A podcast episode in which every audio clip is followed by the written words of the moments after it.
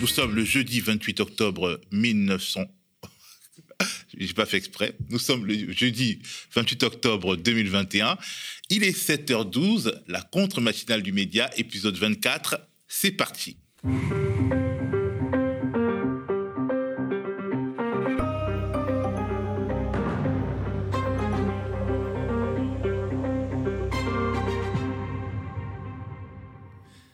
J'ai à mes côtés Éric Coquerel, député France Insoumise de la Seine-Saint-Denis. Ce sera un peu mon invité fil rouge pour la première partie de cette matinale.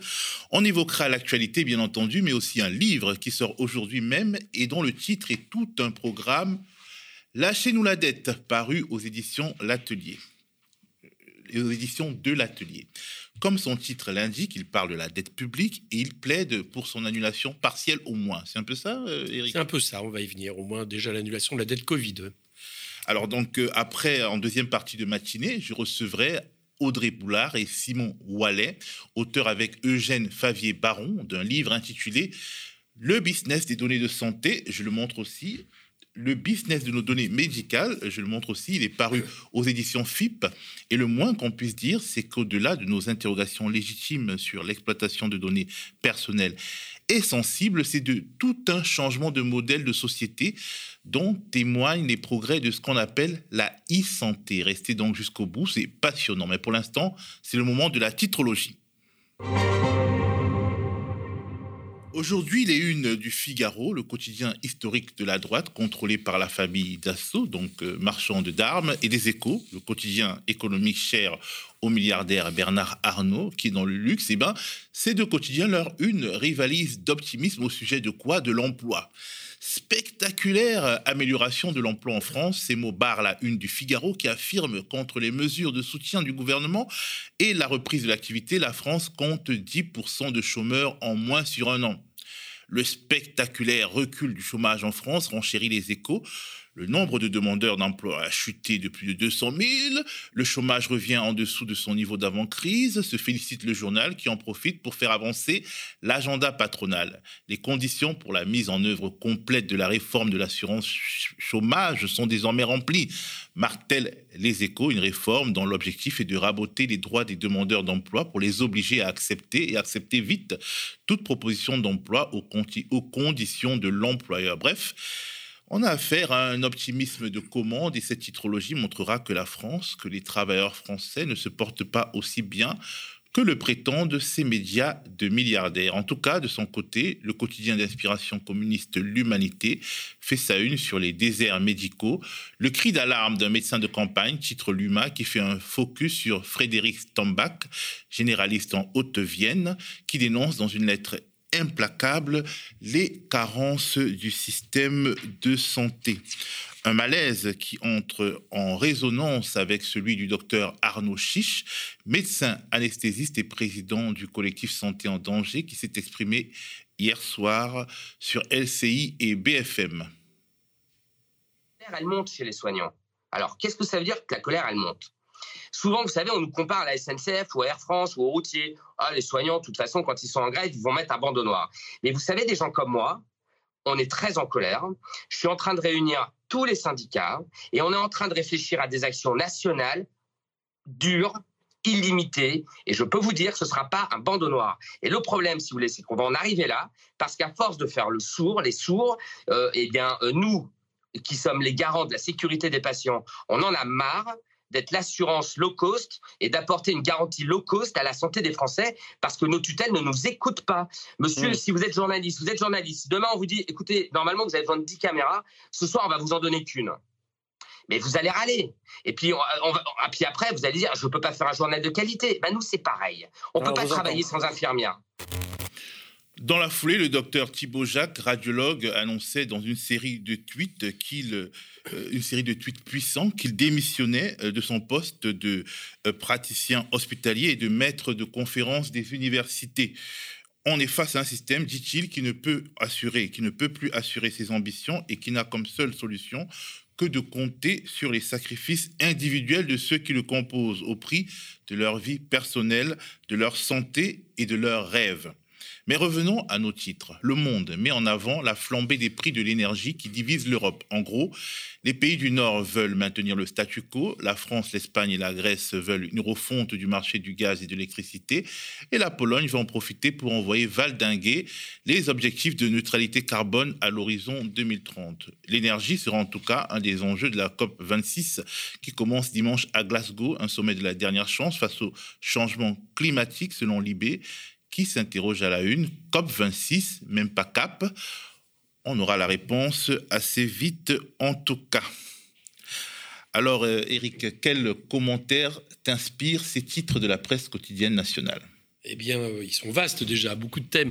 Je, euh, vais peut-être venir sur le, dernier en, premier, sur l'histoire de la, COP26. Il y a, une tribune qui sort avec 200 signataires dans, Politis, euh, votre inaction est un crime que j'ai signé avec euh, notamment, euh, je crois quasiment tous les parlementaires de France Insoumise, parce que c'est peut-être le, dire le sujet majeur, celui qui conditionne le fait qu'on puisse continuer à pouvoir peut-être à respirer sur cette planète ou en tout cas à vivre, j'allais dire, dans des conditions à peu près normales. Or, la situation est est dramatique. Euh, il, faudrait, euh, on, prévoit que d'ici 2030, en gros, par rapport aux accords de Paris, on aura seulement baissé euh, de 7% les émissions de gaz à effet de serre, quand il faudrait les baisser de 55% uniquement pour essayer d'atteindre cette fameuse progression à 1,5 degré, voire 2 degrés que prévoyaient les accords de Paris. Donc tel qu'on est parti, tout ça va exploser. Et on est dans une situation où aujourd'hui on voit que les, gouvernants, nos gouvernants, en tout cas ceux des pays industrialisés, ceux qui produisent le plus de gaz émissaires, euh, non, euh, sont absolument pas à la hauteur. C'est vrai à peu près partout dans le monde, mais c'est vrai aussi en France. Euh, la France s'enorgueillit souvent d'un bon bilan. Le bilan d'Emmanuel Macron est catastrophique. il a son dernier plan de relance qui a été mis face à la crise ne comporte que des doses infinitésimales euh, de, euh, de, liées à la question euh, de, à la question de l'environnement et du climat. Et pour te donner un exemple, moi je m'occupe pour la commission des finances de, la, de, la, mission parlementaire liée au ministère de l'écologie et de ses opérateurs. Alors, des opérateurs très connus, style Météo France, mais d'autres moins connus, mais qui sont essentiels. CEREMA, INERIS, etc.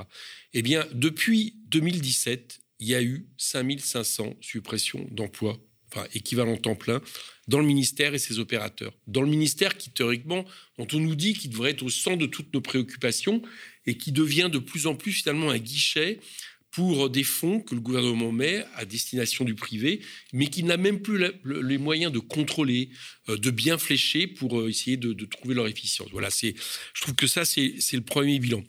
La deuxième chose, c'est euh, évidemment la question médicale. Alors, il manque 20 000 soignants c'est ça qui, hier, qui est dit par Delfrécy.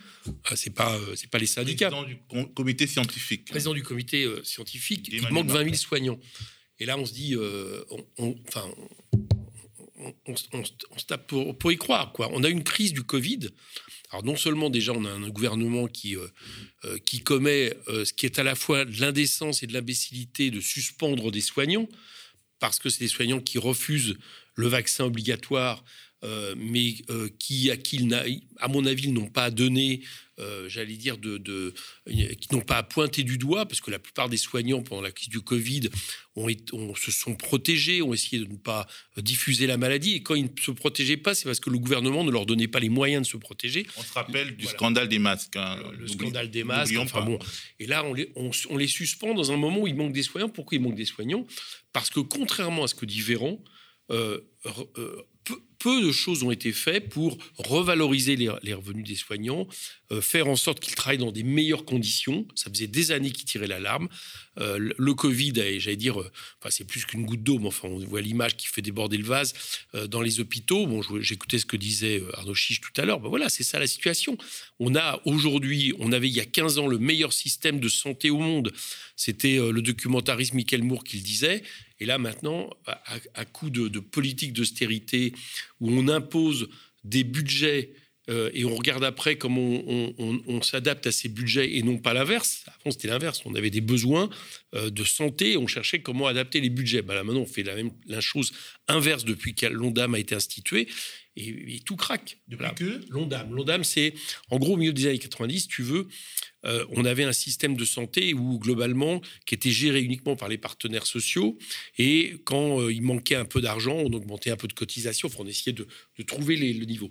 Et à partir des années 90, on a institué l'ONDAM. C'est-à-dire qu'il y a désormais un budget de la sécurité sociale qui est voté en ce moment à l'Assemblée nationale. Et le budget de la sécurité sociale, on décide du budget. Et puis après, on adapte les besoins au budget et non l'inverse. Chacun comprendra que c'est l'inverse qu'il faudrait faire. Et figure-toi, alors que nous sommes en pleine crise Covid, ça fait maintenant les deux derniers budgets de la sécurité sociale. Celui qui est voté en ce moment, celui qui, a été voté l'an dernier, prévoit encore des baisses financières structurelles. C'est-à-dire que contrairement à ce que dit Véran, il y a eu de l'argent mis pour le Ségur, pour les primes et autres, mais structurellement, il y a des baisses pour les hôpitaux. 800 millions l'an dernier, encore cette année. Et donc le bilan, bah, c'est les 5900 fermetures de lits en pleine crise du Covid. Donc voilà pourquoi on en est là. On a un gouvernement qui est absolument responsable de la situation. Il n'y a pas lui. Les précédents y ont fait beaucoup. Mais là, j'allais dire que c'est une situation qui est évidemment catastrophique. Alors, du côté de la presse indépendante en ligne, des articles passionnants, de beaux angles, comme d'habitude, qui nous convainquent de la nécessité de soutenir ces titres et ces collectifs de journalistes. Commençons par cette enquête à la fois détaillée et effrayante de nos amis du, site d'information Street Press. Son titre la préfecture tente de diluer le scandale des nappes phréatiques polluées après l'incendie de l'usine pétrochimique de Lubrizol. On se souvient que le 26 euh, septembre 2019, cette usine se consumait dans un incendie assez spectaculaire. Spectaculaire, mais inoffensif si l'on en croit les autorités du préfet de région au ministère de la Santé, écrit Street Press. Les pouvoirs publics disent avoir compilé 368 000 données à partir de 6 500 prélèvements. Et selon un rapport de Santé publique France, aucun élément ne permet de conclure à l'observation d'une contamination apportée par l'incendie différenciable d'une pollution industrielle historique. Et pourtant, L'enquête de Street Press lui permet d'affirmer que les sources ont bel et bien été polluées aux hydrocarbures aromatiques polycycliques, autrement appelés HAP. Problème, ces molécules contenues dans les dérivés du pétrole et des suies d'incendie constituent l'une des grandes familles de substances cancérogènes. Street Press a pu euh, travailler sur le sujet grâce à un lanceur d'alerte. Un lanceur d'alerte qui s'est présenté comme travaillant à l'agence de l'eau et a remis à l'association des sinistrés de Lubrizol une clé USB. Et qu'est-ce qu'il y a dans cette clé? Des correspondances e-mail et un vaste tableau de plusieurs milliers de lignes compilant les résultats bruts de plusieurs années de prélèvements sur les sources des environs de Rouen les spécialistes, chercheurs indépendants, ingénieurs hydrologues, etc., sont appelés à analyser tout ça. Et sur une source qui se trouve à 10 km de Lubrizol, qui alimente la station fournissant de l'eau potable à 100 000 Rouennais, ils constatent une explosion de concentration euh, euh, euh, dont c'est en HAP, et ça concerne la source des Cressonnières à Fontaine-sous-Préau, située donc à une dizaine de kilomètres de l'usine Lubrizol. Euh, euh, alors, euh, problème, donc, ces données collectées par l'agence de l'eau révèlent une explosion de ces concentrations en hydrocarbures et ces fameux hydrocarbures sont considérés comme cancérogènes pour les scientifiques, mais pas pour le législateur, explique à Street Press un toxicologue. Bref, allez lire ce papier qui pose une fois de plus le problème, Eric, de l'indépendance des organismes de contrôle, d'évaluation et d'expertise. Eh bien, là aussi, il se trouve que tu as la bonne personne en face de toi, puisque dans le rapport que je fais à la commission des finances chaque année, il se trouve qu'il y a euh, la question de la prévision des risques dans mon rapport et notamment les questions des budgets de Ineris. Ineris, c'est quoi? C'est un opérateur public qui s'occupe justement de tous les risques industriels et naturels. Euh, et bah, figure-toi que aussi leur budget n'a pas cessé de baisser. Euh, au, niveau des, au niveau de la prévision des risques, en 2017, j'interrogeais le directeur général du service qui expliquait à l'époque qu'il manquait 200 postes pour essayer tant que faire se peut, de, euh, de contrôler les, sites, notamment les sites industriels les plus dangereux. Hein, ça avait été mis en place après Toulouse, ADZF, Céveso, etc. Donc voilà, 200 postes. Eh bien, pas un n'a été créé. On a juste arrêté d'en supprimer, mais pas un n'a été créé. Et Ineris cherche euh, des moyens chaque année pour continuer à effectuer sa, mission, qui est une mission à la fois de prévention, mais aussi une mission justement de contrôle a posteriori de ce qui peut se passer en termes de risque. Voilà. Donc euh, c'est pas très étonnant qu'à partir du moment où on ne mette pas le paquet, à partir du moment où on continue, comme pour le cas du Brisol, à mettre des usines dangereuses euh, qui sont classées Céveso dans des proximités de centres urbains, on ait ce type de problème. Voilà, c'est euh, Lubrizol est un exemple parfait euh, de, de, la, déficience de l'État en matière de prévision des risques et de gestion des risques euh, a posteriori. Et a posteriori de transparence aussi, parce que selon l'enquête de Street Press, le préfet euh, fait partie des personnes qui encouragent le circuler. Il n'y a rien à voir et qui finalement, quelque part, ferment la bouche des organismes spécialisés pour que on ne crée pas de psychose, qu'on n'en parle pas trop, qu'on ne s'inquiète pas trop. Un autre article qui mérite le, détour, c'est celui du site Rapport de Force, qui mérite vraiment d'être connu et pratiqué. Donc ce site, le titre de l'article, après 40 jours de grève, Bergams brandit la menace de la liquidation. Alors Bergams, c'est quoi? C'est une usine de production de sandwichs et de repas froids située à Grigny dans l'Essonne. Elle a de beaux clients comme Air France, Monoprix ou Carrefour. Elle appartient à un groupe, Norac, dont le patron, Bruno Caron, fait partie des 500 plus grosses fortunes de France. Et elle est en grève depuis bientôt 45 jours. Écoutez un extrait de l'article du rapport de force. À l'origine, la grève des Bergams avait été initiée contre un accord de performance collectif APC, entré en vigueur en janvier 2021. L'impact sur les conditions de travail a été conséquent. Depuis son application, le temps de travail a été augmenté de 35 à 37,5 heures hebdomadaires. Un passage aux 40 voire 42 heures est prévu à la fin de l'année, précise Chouchot. Dans le même temps, les salaires ont baissé de 100 à 1000 euros mensuels. Quant aux heures supplémentaires, elles ne sont plus payées chaque mois, mais annualisées. Avant d'être appliquée, l'APC a été votée par référendum. 57% des salariés l'ont approuvé en octobre 2020. Mais il a été signé par la peur, estime Yvonne. La crise sanitaire a été un terreau fertile pour ce type d'accord, né des ordonnances Pénicaud de 2017. Cet exemple illustre, à mon avis, assez bien les impasses du fameux dialogue social entre partenaires sociaux qui est vanté par quasiment tout le spectre politique français. Quel dialogue est possible alors que le rapport de force est de ce type, alors qu'une partie détient entre ses mains le sort de l'autre qui est complètement à sa merci? En tout cas, assez rapidement, les salariés de Bergame se rebiffent et remettent en cause le fameux accord de performance collective. Véronique s'en souvient. La direction le rassurait, on a perdu Air France. Starbucks et Elior ont diminué leurs commandes. Mais dans la foulée, toutes les commandes en stand-by ont repris, trois semaines après le vote de l'APC. Selon elle, ces commandes ont été mises en suspens ou déplacées sur d'autres usines du groupe Norac. Ils ont fait cela volontairement pour nous faire travailler à bas prix.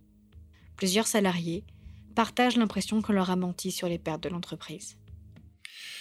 Bref, les salariés euh, se mettent en grève et bloquent leur usine. Les clients de l'usine rompent leur contrat et la direction, qui a d'autres sites, fait planer la menace de la liquidation judiciaire. Désespérés, les salariés ne remettent aujourd'hui même plus en cause l'accord de performance collective, mais tentent de sauver leur outil de travail et leur emploi. C'est une histoire terrible qu'on aimerait voir couverte par les médias mainstream, mais malheureusement, ils regardent ailleurs. Ouais, il regarde ailleurs. Et c'est euh, Bergame, on a été les soutenir, enfin pas personnellement, mais plusieurs euh, élus de, France Insoumise. Voilà, c'est un des cas typiques euh, de ce qui se passe dans le pays un peu partout. Et, ça me fait penser aux, chiffres que tu indiquais tout à l'heure du chômage. Tu sais, c'est ce, cette espèce de discours gouvernemental qui nous donne l'impression que tout va mieux dans le pays. Il n'y a pas de problème, il n'y a pas de crise, de circuler, il n'y a rien à voir. Alors, déjà, c'est faux parce qu'on sait que les chiffres de croissance qui sont annoncés par euh, Bruno Le Maire sont des chiffres de croissance par rapport à une situation qui a été où on est, on est descendu très très bas. C'est-à-dire chacun comprendra que quand tu descends, quand la croissance baisse, quand la production baisse, comme en 2020, euh, bah, quand tu remontes un peu, effectivement, ton chiffre de croissance, il remonte. Mais euh, ça ne veut pas dire que tu as retrouvé le niveau de, de ce qu'il était avant la crise. Pareil pour l'emploi. Ils osent dire, ils osent parler de l'emploi, ils osent dire que la situation va bien. Il y a eu 284 000 emplois supprimés en 2020. 1100 plans de licenciement ou de PSE, etc. Et des entreprises Tom Bergam, on en trouve partout dans le pays. Qu'est-ce qui se passe? C'est que pour restaurer les taux de profit, bon, qui, euh, on sait que dans le capitalisme moderne, euh, dès que tu n'as pas des taux de profit à deux chiffres, tu considères que ton entreprise est plus rentable, tu vas l'ouvrir ailleurs, etc. Eh bien, pour restaurer les taux de profit, on fait comme d'habitude. On joue sur ce qu'on appelle le prix du travail. Eux, ils appellent ça le coût du travail. Nous, on estime que c'est un prix normal et que ce prix, il n'est pas assez payé dans le pays. Et donc, ça passe par le genre de pression. Euh, au chômage qui, est fait, par exemple, pour Bergame. Ça passe pour d'autres choses. Je pense, par exemple, à l'entreprise PPG, à Beson. Je ne sais pas si vous en avez parlé ici aux médias, mais c'est une entreprise incroyable. Il y, a, cinq ans, un repreneur, le, fonds de pension américain, la, rachète. Hein. C'est une entreprise qui fonctionnait très bien, qui fait un mastic haute performance pour, pour l'aéronautique. Ses clients, c'est aérospatial et Dassault. Et tout d'un coup, le, fonds de pension américain décide de s'en aller avec les brevets, partir à l'étranger pour produire la même chose avec les mêmes clients, moins cher. Bon, et pareil avec les brevets. On va essayer de faire une loi pour empêcher ça avec euh, Clémentine Ce que je veux dire par là, c'est que ça, tu en as des exemples par centaines et que les médias n'en parlent jamais. Moi, j'en ai marre à chaque fois que je vais dans des interviews de médias où on me parle sans arrêt des mêmes thématiques sécuritaires, identitaires, religion, religion, sécuritaire, identitaire, puis Zemmour par-dessus.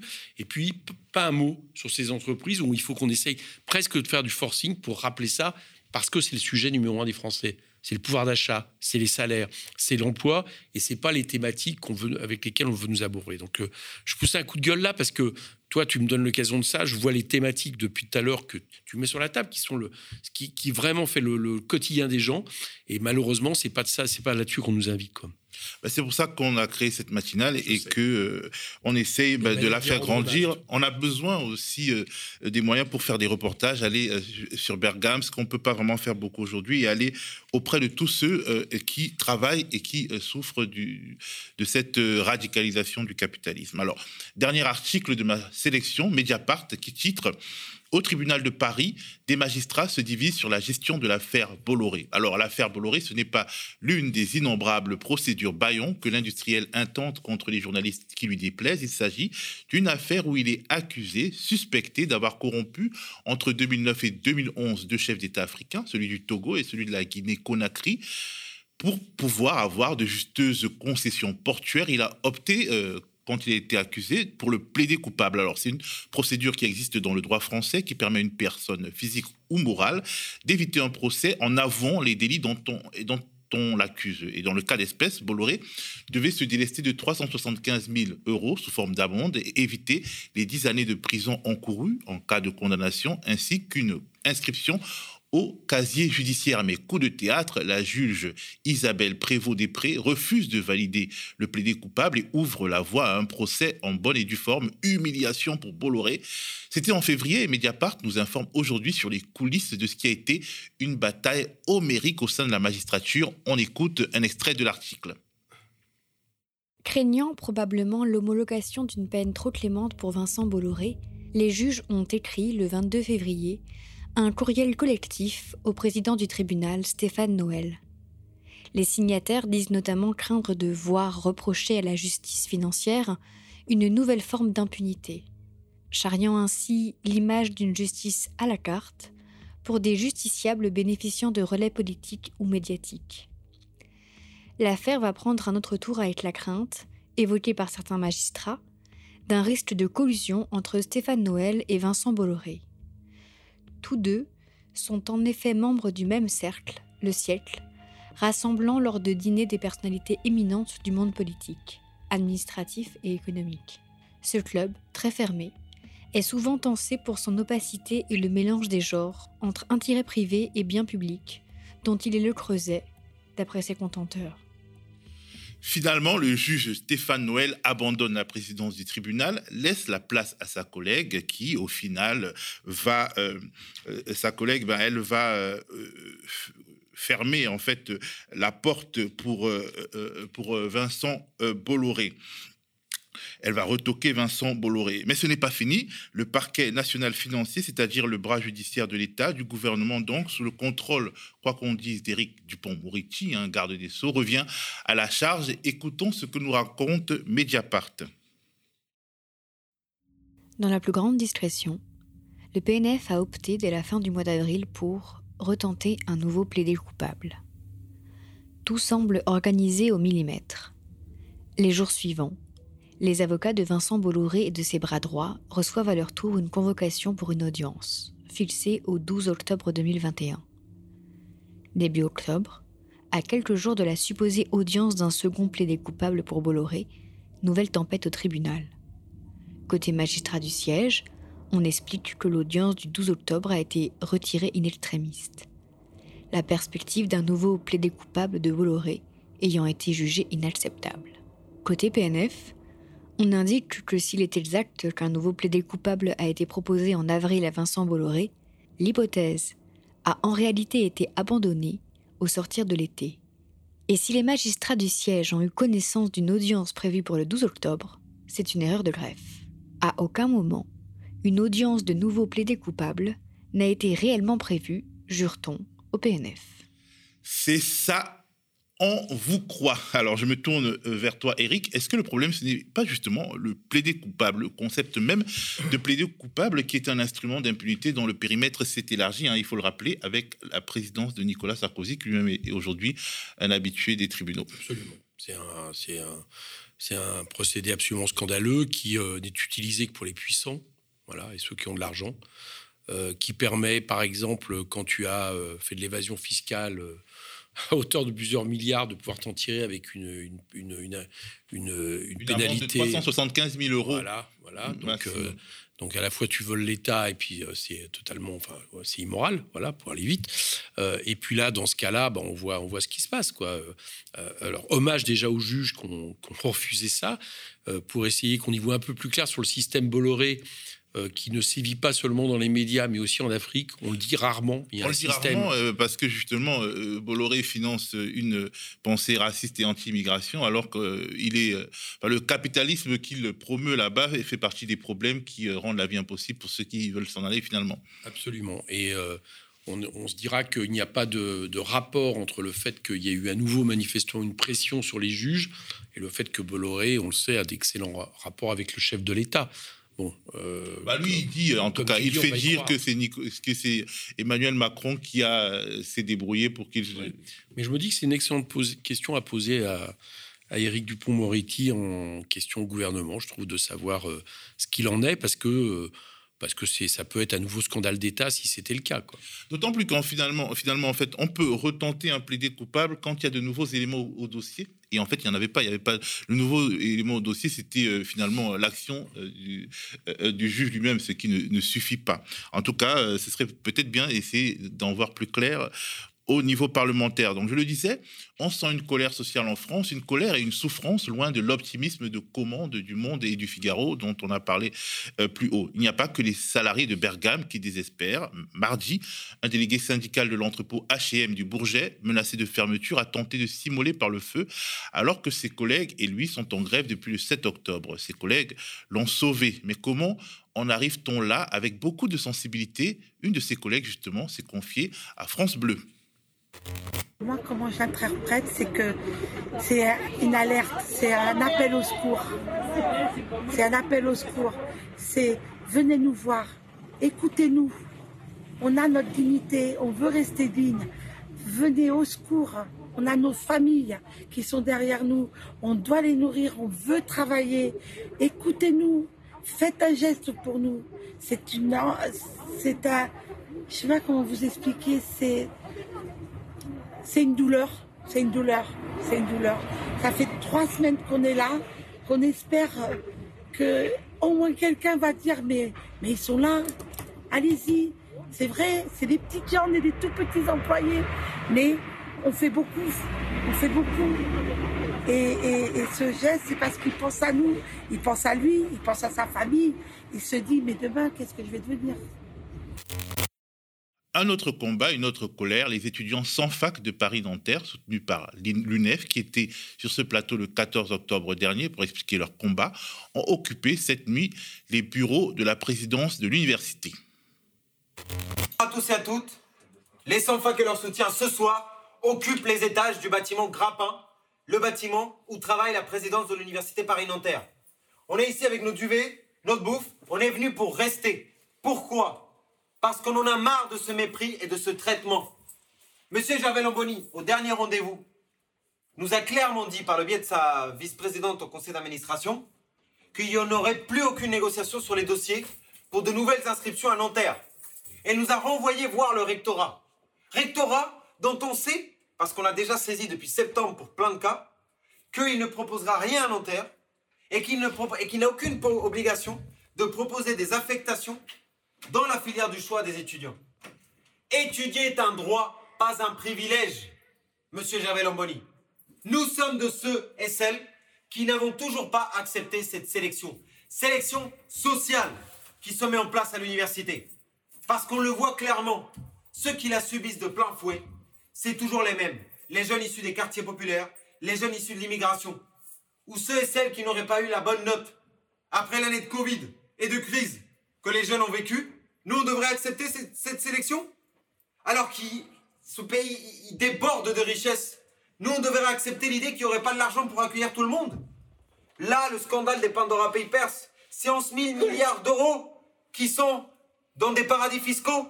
Pourquoi cet argent-là, il ne pourrait pas être utilisé pour créer des places? Pourquoi on devrait accepter qu'il y ait des gens qui soient sans fac alors qu'il y a autant d'argent? Le plaidoyer que vous venez d'entendre est celui de Victor Mendes de l'UNEF. Au-delà des luttes sociales, le fond de l'air est brun. Les groupes fascistes néo-nazis euh, euh, croisent le fer de plus en plus souvent avec les militants antifascistes.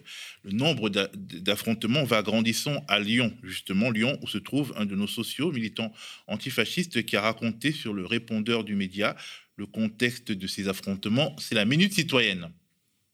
Moi, c'est JB, militant euh, antifa sur, euh, sur Lyon et, ses environs, euh, tout particulièrement euh, militant en soutien au peuple palestinien.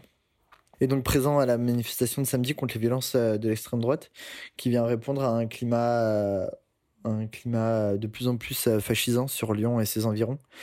avec un milieu, un milieu fasciste très, très présent et très actif depuis un an, euh, qui se voit être complètement en roue libre au vu du, climat aussi national euh, favorisant, euh, favorisant les actions à idées fascisantes. du coup, ça s'est traduit au mois de mars dernier par l'attaque d'une cinquantaine de, par une cinquantaine de personnes d'une librairie anarchiste, la Plume Noire. deux, trois semaines après, un groupuscule ultranationaliste turc a aussi attaqué la maison de la Mésopotamie en blessant plusieurs personnes kurdes. Euh, et, euh, et, tout ça dans un climat extrêmement répressif aussi euh, envers, envers les, les, les, militants et militantes antifascistes. au mois de septembre dernier, une dizaine de militants se sont vus, se, sont vus se faire perquisitionner et, se faire arrêter à leur domicile. voilà, tout ça dans, dans un contexte de manif contre le pass sanitaire où, où il y a une, une forte présence des idéologies d'extrême droite. Du coup, euh, voilà, la manif euh, a été, euh, été assez suivie. Il y avait plus de, plus de 3000 personnes. la manifestation a passé dans le Vieux-Lyon, le Vieux-Lyon qui est l'endroit le plus représentatif de la présence fasciste sur Lyon. malgré la dissolution de Génération Identitaire, il y a encore plusieurs locaux, dont un bar, le Traboul, qui est un QG bien connu, bien connu même des autorités pour être un, lieu, de, un lieu de rencontre des, des, fascistes sur Lyon. Si vous voulez partager de l'info, alerter, pousser un coup de gueule, évoquer un coup de cœur, voici le numéro où vous devez appeler pour tomber sur notre répondeur 01 48 37 33 20. Je répète 01 48 37 33 20. Eric Coquerel, il me semble que tu étais euh, à Lyon, justement. Oui, j'étais à Lyon, cette manifestation appelée par euh, un collectif unitaire de Lyon, dont euh, le mouvement de la jeune garde antifasciste. j'étais à Lyon et j'étais ici puisque vous aviez été partenaire de l'appel du 12 juin pour des manifestations contre l'extrême droitisation, la montée du racisme, avec 120 organisations, un appel qu'on avait lancé avec Thomas Porte. Bah, J'allais dire que il faut plus que jamais euh, continuer dans cette voie-là. C'est-à-dire qu'il faut euh, se mobiliser contre l'extrême droitisation, qui, comme dans toute poussée fasciste euh, dans, idéologique dans un pays est suivi en même temps par des actions de groupuscules qui, eux, essayent d'intimider de plus en plus violemment, physiquement, euh, les militants et plus globalement tous ceux qui ne sont pas d'accord avec eux. Donc moi, je pense qu'il faudrait qu'on, élection présidentielle ou pas, parce que je sais que des fois, c'est, c'est euh, des choses qui freinent un peu les organisations syndicales associatives, je pense qu'il faudrait qu'on remette le couvert et qu'on se remobilise à nouveau, parce que le moins qu'on puisse dire, c'est que depuis juin dernier, ça ne s'est pas amélioré. Juste un petit mot je soutiens totalement l'action de Victor Mendes et ses camarades. C'est bien, c'est bien les trois sujets qu'on vient de voir, parce que ça montre qu'il y a de la résistance dans ce pays. Voilà. Il faut que ces 61 étudiants soient et de quoi étudier à Nanterre. Moi, je m'adresse au président de la fac. Il a été nouvellement élu. Il doit faire ce geste pour que bah, simplement ils aient le droit, un droit fondamental qui est celui d'étudier. Et puis j'irai voir. J'étais très touché par les salariés de H&M mettre fin à sa vie pour lutter pour le droit de vivre. c'est quand même terrible et de travailler. Donc j'irai les soutenir, voilà, pour, euh, euh, pour leur apporter au moins, euh, au moins ce réconfort militant qu'ils méritent. Alors, je disais qu'avec les frémissements du mouvement des Gilets jaunes et toutes ces colères hospitalières, ouvrières ou étudiantes, on a l'impression que le Front social pourrait se déconfiner, mais que l'arrivée des échéances électorales joue contre le, mouvement social quelque part. Je, ne suis pas sûr de ça. C'est-à-dire que euh, les difficultés du mouvement social de converger sont pas uniquement dues aux élections. Il y a des luttes, des mobilisations. On l'a dit. Euh, j'en ai cité tout à l'heure. Tu viens d'en, on vient d'en citer. Mais il y, a, des difficultés, euh, j'allais dire importantes. Bon, je suis, il y a eu une journée d'action le 5 octobre. est-ce que des journées d'action comme ça ponctuelles sont là, sont en, en, semaine sont aujourd'hui la réponse adéquate? Je pose la question parce que ça n'a pas eu le succès qu'on espérait, alors qu'il y a une colère sociale dans ce pays. En tout cas, il faut toujours essayer. Euh, euh, moi, c'est pas parce qu'il y a des élections présidentielles, c'est pas évidemment parce que je soutiens euh, le candidat Jean-Luc Mélenchon que pour autant, je pense qu'il faille euh, tout attendre uniquement des élections. Voilà, il faut absolument à essayer de se mobiliser, converger, parce que ça sera de toute façon la meilleure façon de, de, préparer une autre alternative que l'extrême centre libéral ou l'extrême droite euh, euh, qu'on nous promet pour un deuxième tour des présidentielles.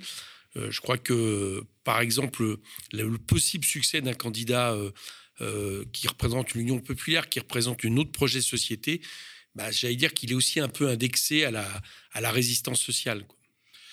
Alors on en arrive maintenant à ton livre, Lâchez-nous la dette. Mais avant ça, on regarde un petit zap à ce sujet. Le coût économique de la pandémie continue de grimper en Europe.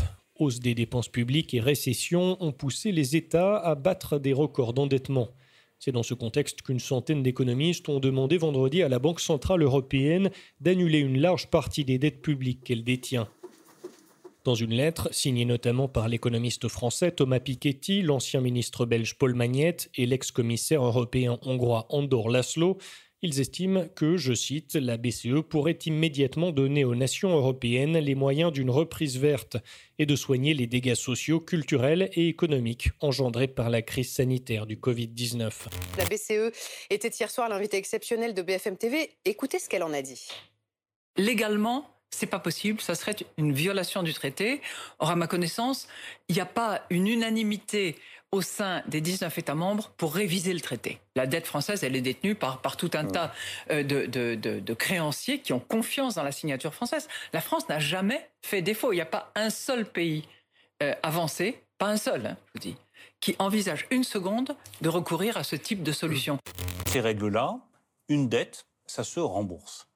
Et je pense que dans ces temps qui peuvent être des temps de grande confusion, de grande ébullition, on veut absolument euh, tout mettre euh, cul par-dessus tête, il faut aussi revenir à certaines choses simples.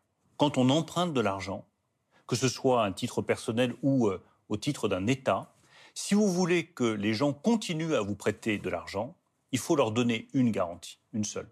Vous les rembourserez vous savez, il faut dédramatiser parce que des annulations de dettes dans l'histoire, il y en a eu beaucoup. Hein. Par exemple, toute la dette extérieure allemande en 1953 a été annulée. L'Europe, dans les années 50, s'est construite en grande partie sur l'annulation des dettes du passé. On y reviendra peut-être tout à mmh. l'heure. Là, la particularité de la situation actuelle et de la proposition qu'on fait, c'est que effectivement, la Banque centrale européenne elle-même euh, détient euh, maintenant une très grande partie des dettes publiques de la zone euro. C'était environ 20% au début de l'année 2020, et là, on s'approche de 30% parce qu'en fait, pendant l'année 2020, c'est la Banque centrale européenne qui a financé plus de 80 des émissions de dette euh, faites par les États européens qui ont permis d'éviter un effondrement complet des revenus des, mmh Français, des Européens, de l'économie.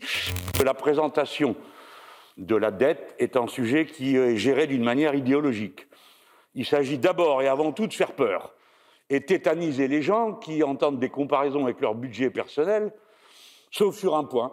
La dette est toujours, est toujours comparée au PIB d'une année. Quel est le particulier dont les dettes sont rapportées à son salaire d'une année? Personne, bien sûr.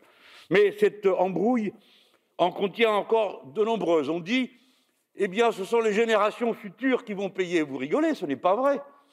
Personne ne paie jamais la dette. elle est d'ores et déjà perpétuelle, comme l'a expliqué d'ailleurs une fois Monsieur le maire fort brillamment. Pourquoi? Parce qu'on emprunte pour rembourser. Et donc, on ne rembourse jamais. Alors donc, je rappelle qu'on discute en ce moment avec Éric Coquerel, qui est donc l'auteur, euh, il est député de la Seine-Saint-Denis et auteur de ce petit livre de combat, Lâchez-nous la dette. Éric, on a l'impression que la dette, l'économie, la monnaie et tout ça, ce sont des sujets d'experts, d'économistes hyper calés. Pourquoi un non-spécialiste comme toi, parce que tu es de profession communicant, s'attaque à un sujet, à ce sujet à quelques mois de la présidentielle? Quel est l'objectif politique euh, Quelle est la démarche? C'est un sujet qui m'a toujours intéressé, puis je suis quand même à la commission des finances, donc depuis cinq ans, j'ai un peu entendu parler de tout ça. Euh, pourquoi? Parce que euh, tout simplement, la dette sert, euh, ça a été dit notamment par Jean-Luc Mélenchon, sert d'abord à faire peur et à imposer des politiques. C'est d'abord à ça que ça sert. C'est-à-dire qu'au nom de la dette, par exemple, on nous explique qu'on doit imposer la réforme des retraites. Au nom de la dette, on nous explique qu'il faut faire en sorte que les chômeurs coûte moins cher. Donc, elle est la réforme de l'allocation chômage. Euh, au nom de la dette, on nous explique qu'il faut baisser les dépenses publiques parce que sinon les déficits explosent etc., etc. On va faire payer ça sur les générations à, à suivre. Tu connais, tu connais l'histoire. Donc la dette a un rôle, on va dire, de, euh, c'est le méchant des contes de fées, c'est-à-dire euh, attention, la dette arrive et donc il faut accepter des choses que sinon on n'accepterait pas, de démanteler l'État, de l'affaiblir, le système de sécurité sociale et tout ça. Donc c'est évidemment absolument fondamental dans le discours néolibéral. C'est pour ça que je m'y suis intéressé. Et pourquoi j'ai fait ce petit bouquin? Parce que euh, ça me permet. on a entendu la Bruno Le Maire et Madame Lagarde dire deux mensonges en quelques secondes. J'ai donc voulu, à travers ce livre, montrer en quoi c'est des mensonges. Mensonge de Madame Lagarde. La nous allons faire défaut vis-à-vis de nos créanciers. Bah, il se trouve que la dette Covid elle a une particularité, ce que j'appelle la dette Covid, pour être clair, je sais que les spécialistes n'aiment pas forcément ce terme parce que la dette n'est pas fléchée. Enfin, la dette Covid, c'est celle qui a augmenté pendant la crise du Covid pour faire face aux conséquences du Covid et qui surtout a une particularité, c'est que en rupture totale avec les traités, donc preuve qu'on peut le faire, ils peuvent décider de le faire, ce que dit Mme Lagarde, on a décidé cette fois-ci que la dette allait, allait être achetée directement par les banques centrales et elle est possédée par les banques centrales. Autrement dit, la dette Covid n'est pas possédée par les marchés, pas possédée par des créanciers extérieurs, elle est possédée par nous. Nous faut donc décider d'en faire ce que nous faisons. Et c'est pour ça que... Nous, les citoyens. Nous, l'État, la, Banque centrale, la Banque de France, c'est quand même, euh, même si elle est indépendante depuis, euh, c'est ce qu'on regrette, comme la BCE, des pouvoirs euh, politiques, mais enfin, quand même, c'est c'est quand même, derrière ça, c'est quand même l'État, c'est comme la France, c'est quand même l'Europe. Bon. Et en l'occurrence, la Banque de France possède la dette Covid, qui est aujourd'hui à peu près, on pense, à hauteur de 700 milliards d'euros. Donc, il est possible de décider bah, de, ne pas rembourser ces dettes. et, de, et de le dire, au lieu d'avoir ce que nous prépare aujourd'hui Emmanuel Macron s'il est réélu, c'est annoncé à l'avance, cinq ans d'hyper-austérité, où on baisserait les dépenses publiques de manière historique et où en plus, ils imposeraient une espèce de loi organique sur cinq ans qui, comme l'ONDAM, tu te rappelles tout à l'heure, je t'ai parlé de l'ONDAM, c'est-à-dire pour les budgets de la sécurité sociale, on, définit d'abord les budgets et on adapte les besoins. Et eh bien, ils veulent faire pareil avec la dette, avec, pardon, avec les budgets pendant cinq ans. Ils décideront des dépenses possibles et le Parlement n'aura plus qu'à s'organiser à l'intérieur de ces dépenses. Au nom tout ça de la dette. Donc il est temps, au contraire, de sortir de ce chantage et c'est possible avec la dette Covid. Et ça permet de répondre à un deuxième mensonge de Bruno Le Maire. Bruno Le Maire dit une dette, ça se rembourse. Ben non, une dette, ça ne se rembourse pas. Et euh, je le cite dans le bouquin, le meilleur exemple, c'est Eric Wurst, qui répond à Jean-Luc Mélenchon le jour où il fait le discours que tu montres. Eric Wurst, c'est le président de la commission des finances, ex-ministre de l'économie. Le moins qu'on puisse dire, si tu veux, d'un point de vue sur, sur, le. Il est tout aussi libéral que le maire. C'est la même, même famille, même s'ils ne sont pas en ce moment dans la même force politique. Qu'est-ce que nous dit Wurst pendant la crise du Covid? Il dit une dette ne se rembourse jamais. Une dette est éternelle. Pourquoi? Parce que de toute façon, tu ne rembourses jamais le stock de la dette parce qu'il y a une espèce de roulement qui fait que tu rembourses les intérêts et que même dans la dette, même dans la dette classique, on va dire celle qu'on va chercher sur les marchés, eh ben, elle est sans arrêt renouvelée. Donc arrêtons de faire peur aux gens. C'est ce que se dit, c'est le deuxième euh, partie de ce livre. Euh, arrêtons de croire d'abord que les dettes sont insupportables pour l'État. Ce n'est pas vrai, ce n'est pas, pas la réalité. Si on la, on la rapporte au patrimoine de l'État, on s'aperçoit que chaque année, on a quand même de quoi payer les investissements, même s'il faut euh, juger la légitimité ou, l'illégitimité de certaines parties de la dette. Et puis, en même temps, essayons, construisons une politique qui permettrait justement de s'extraire du marché, de définanciariser la dette et euh, de faire en sorte que la dette, bah, finalement, soit possédée euh, soit gérée et soit maîtrisée, et que du coup on puisse décider d'en faire ce que nous voulons par les banques centrales et non plus par les marchés, comme c'était le cas encore jusque dans les années 80. Justement, dans ton livre, tu parles d'une petite histoire de la dette. Tu nous expliques comment euh, on en est arrivé là, et quelque part, c'est une histoire politique, cette histoire de la dette. Ah, la dette est politique. La dette, c'est un fait politique. C'est-à-dire qui est souverain, qui possède euh, à un moment donné la maîtrise de savoir euh, quel argent tu dois euh, emprunter pour investir pour l'avenir. Tout le monde comprendra que la dette est nécessaire. Il est évident que quand tu décides de construire un hôpital, quand tu décides par exemple ce qui serait nécessaire, parce qu'on n'en prête pas assez aujourd'hui, là, dans la situation actuelle, par exemple pour la bifurcation écologique, il faudra investir. On pense que il faudra investir en gros 60 milliards d'euros de plus par an, rien que pour ça. Bon, donc on chacun comprendra que tu ne vas pas le payer euh, sur les revenus d'une année. Donc, tu vas emprunter. en plus, les taux d'intérêt sont faibles. Euh, c'est donc euh, toute la question, c'est de savoir qui décide, comment tu la maîtrises, comment tu la gères.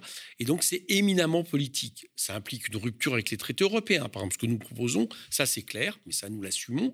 Et donc, on voit que l'histoire de la dette, ce que nous en faisons, c'est politique. Les libéraux s'en servent pour faire un chantage sur les peuples, pour leur imposer des réformes structurelles, pour baisser toujours le prix du travail, pour baisser toujours euh, les, dépenses publiques et derrière ça privatiser une partie d'entre elles, eh bien nous, nous disons qu'on peut s'en servir pour justement permettre de bifurquer d'un point de vue écologique, de mettre le paquet sur les revenus de la santé, sur les, sur les, besoins, les, besoins en matière de santé, etc.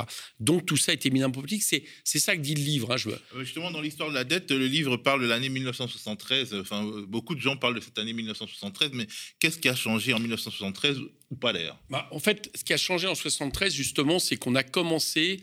Alors déjà, dans les années 70, on a commencé à remettre en question euh, l'indépendance de la Banque de France, ça s'est poursuivi par la suite, et puis euh, à un moment donné aussi justement euh, le, fait de pouvoir aller s'endetter non pas sur les marchés, mais de s'endetter avec ce qu'on appelle le circuit du trésor, qui a fonctionné pendant très longtemps, qui consistait à obliger les banques de dépôt à mettre une partie de leurs leur revenus dans une espèce de caisse commune dans laquelle l'État puisait pour justement se permettre d'assurer ses déficits et euh, de le financer. Alors, les années 70, on en parle souvent en 73, ça a commencé à ébrécher ça, mais en réalité, ça a totalement été détruit dans les années 80, voilà, où on a fait des lois qui obligent désormais à aller euh, se, euh, emprunter sur les marchés financiers et donc du coup à être dépendant des marchés financiers, et notamment pour la France, c'est un problème de l'étranger. Voilà.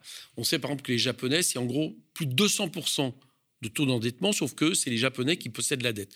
Donc c'est tout ça qu'il faut, c'est là-dessus qu'il faut revenir. Il faut définanciariser la dette, il faut faire en sorte justement de s'extraire de ce chantage et d'en faire une arme politique au service d'une autre politique bah, de, progrès que, que nous proposons. Voilà, c'est tout ça qui est dans ce petit bouquin euh, qui ne se prétend pas un bouquin de spécialiste. Je m'appuie beaucoup sur des économistes. Hein, euh, je, les cite, notamment l'appel des 100 dont tu parlais avec Piketty, mais pas que, mais qui, qui, envoie un message, c'est que tout le monde peut comprendre ce qu'est la dette. Voilà, je, c'est pas quelque chose de très compliqué de, comprendre que bah, un État, il a un patrimoine, il emprunte, et que tout le problème, c'est de savoir à qui il emprunte pour plus être j'allais dire, dépendant de, des marchés financiers.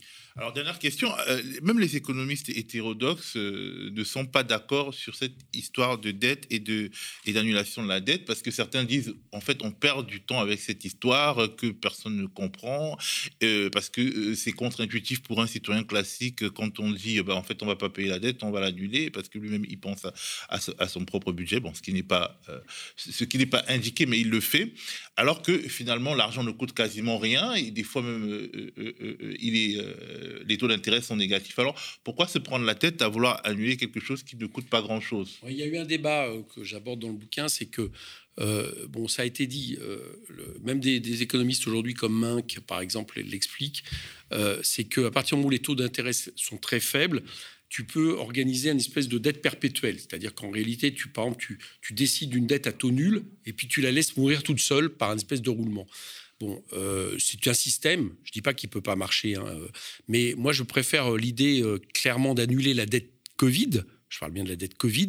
Pourquoi? Parce que justement, c'est une décision politique qui consiste à dire que nous avons la maîtrise euh, en réalité, en monétisant la dette, hein, ça, veut dire ça, ça veut dire que les, banques centrales se racheteraient leurs propres dettes, ce qui fait que tu, fais une émission monétaire, mais nous avons la possibilité politique de le décider.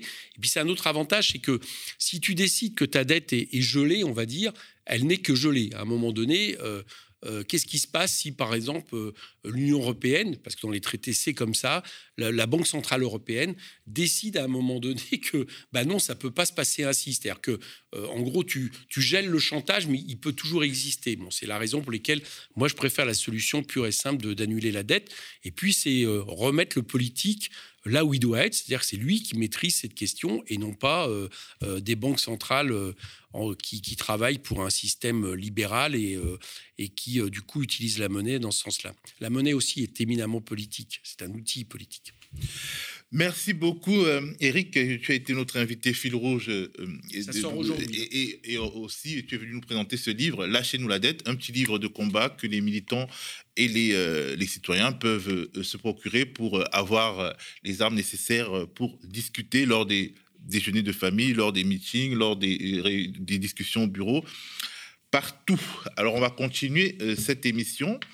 Je vais recevoir maintenant sur ce plateau Audrey Boulard, co-responsable de la rubrique numérique au sein du média d'opinion indépendant Le Vent se lève, et Simon Wallet, euh, responsable de la rubrique Idées du même média.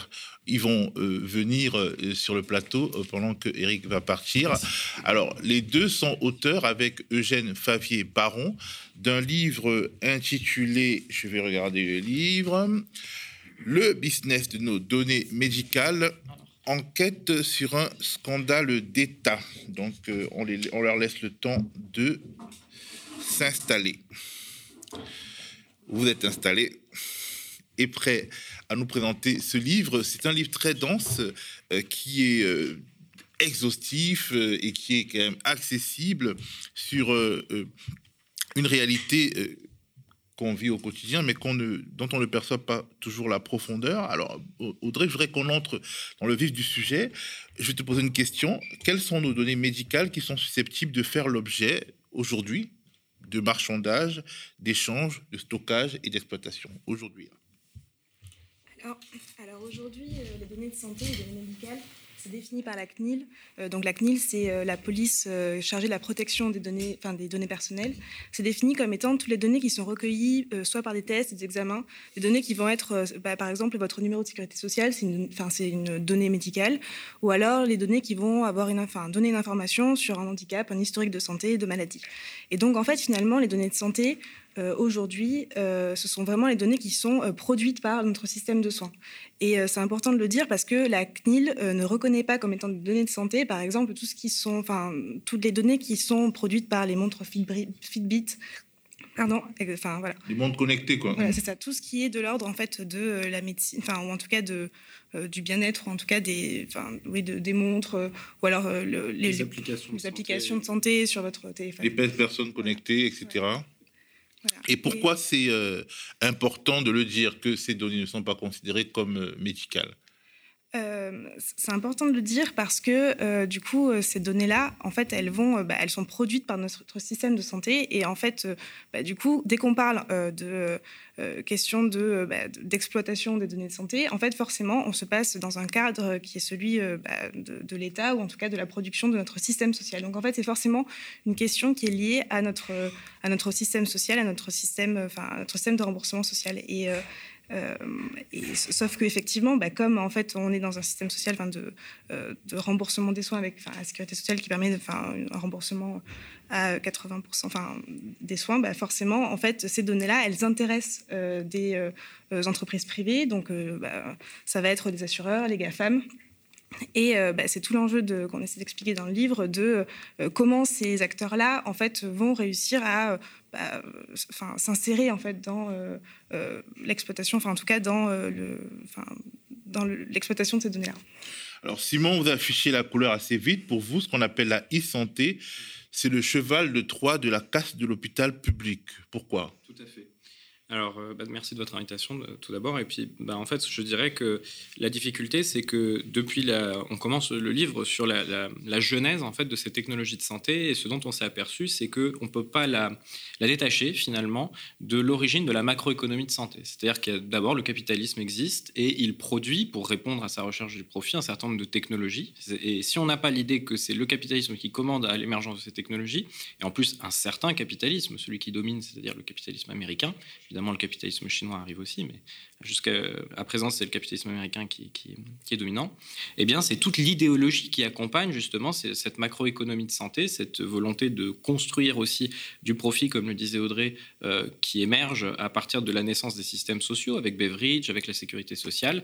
Ce qu'on voit émerger, c'est l'idée que bah, les remboursements par l'État social, c'est aussi une manne financière considérable de milliards, en fait, et que le système capitalistique va essayer de récupérer. Alors nous, la, difficulté qu'on a vue avec euh, bah, toute la, logique que la e-santé nous vend, c'est l'idée du bien-être. Alors la médecine du bien-être, c'est un véritable problème parce que ça crée une espèce de porosité entre la sphère privée et la sphère publique, entre bah, euh, un ressenti subjectif de bien-être, c'est très compliqué à quantifier, et puis tous ces, objets connectés dont parlait Audrey, et le fait de les incorporer finalement dans les logiques de remboursement de, de santé.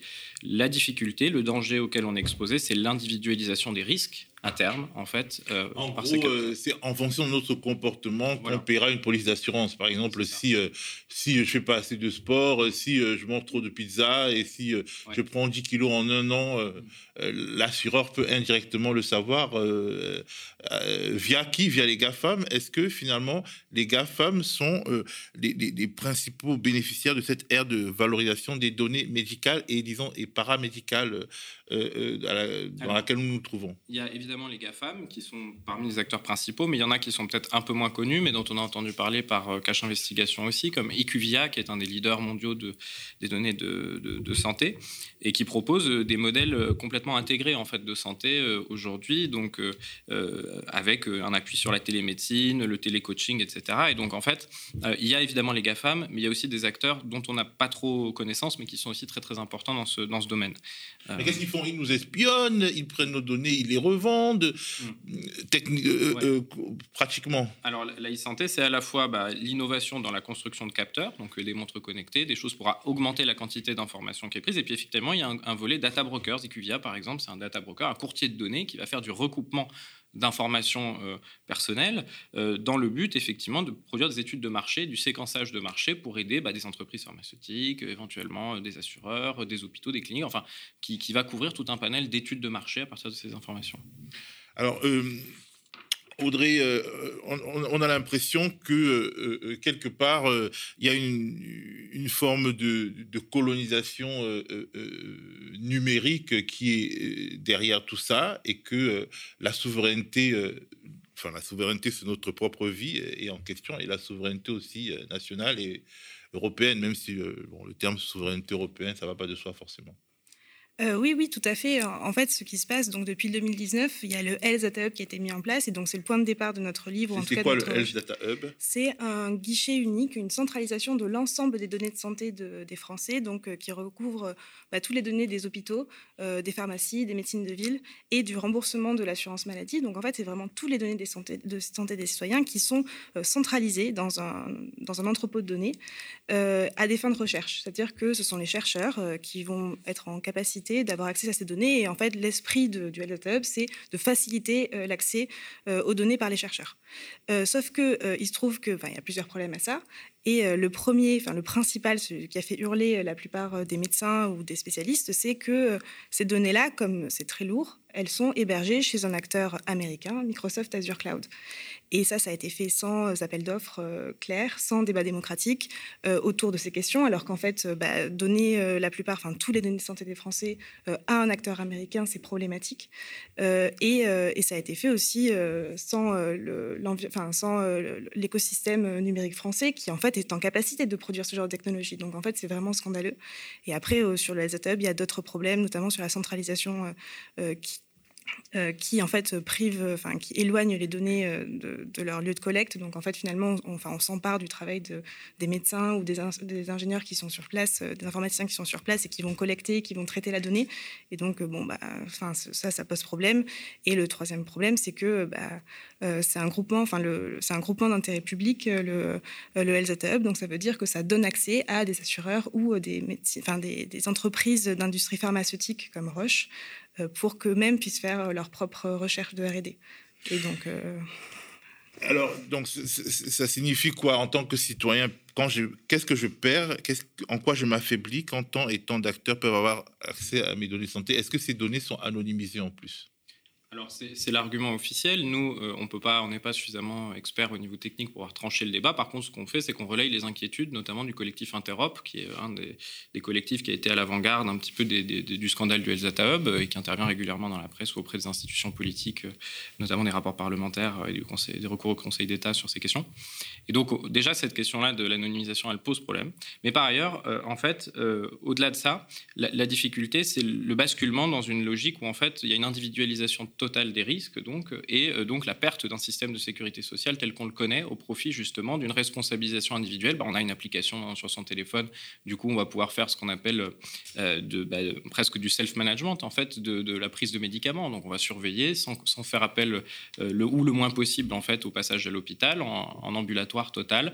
On va se surveiller soi-même dans sa prise de médicaments, dans son suivi de pathologie chronique. Est-ce qu'on va être noté? On parle beaucoup de notation sociale ces derniers temps avec tous les dispositifs comme le sanitaire.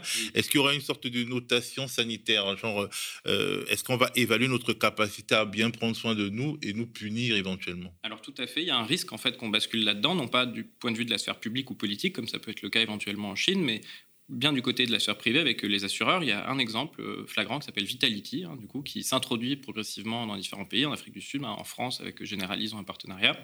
Et l'enjeu, c'est d'avoir des rémunérations bonus-malus. En fait, on a euh, des tickets de, cinéma si on, se comporte bien, on arrête de fumer. Enfin, je, grossis un peu le trait, mais c'est grosso modo ça. Et au contraire, on a des malus si effectivement on a un comportement jugé euh, hors norme, enfin défaillant, etc. Comme certains assureurs automobiles, en fait. Absolument, et exactement. C'est un peu le même principe. Ouais. C'est euh, bien inquiétant, mais c'est bon à savoir. Le business de nos données médicales, Audrey Boulard, Eugène Favier Baron, Simon Wallet, c'est aux éditions FIP. Enquête sur un scandale d'État. Voilà. La contre-matinale du média, c'est fini pour aujourd'hui. Pour la faire connaître, partagez dans vos réseaux, mettez de petits pouces bleus pour la faire vivre et se développer. Faites un don simple ou mensualisé sur la plateforme OKPAL. Devenez sociétaire de notre coopérative en allant sur lemediatv.fr soutien. Abonnez-vous et faites des abonnés. Demain, ce sera Nadia qui sera la présentation. Quant à moi, je vous dis à mardi, vu que lundi sera férié pour nous aussi. Force à vous, force à nous.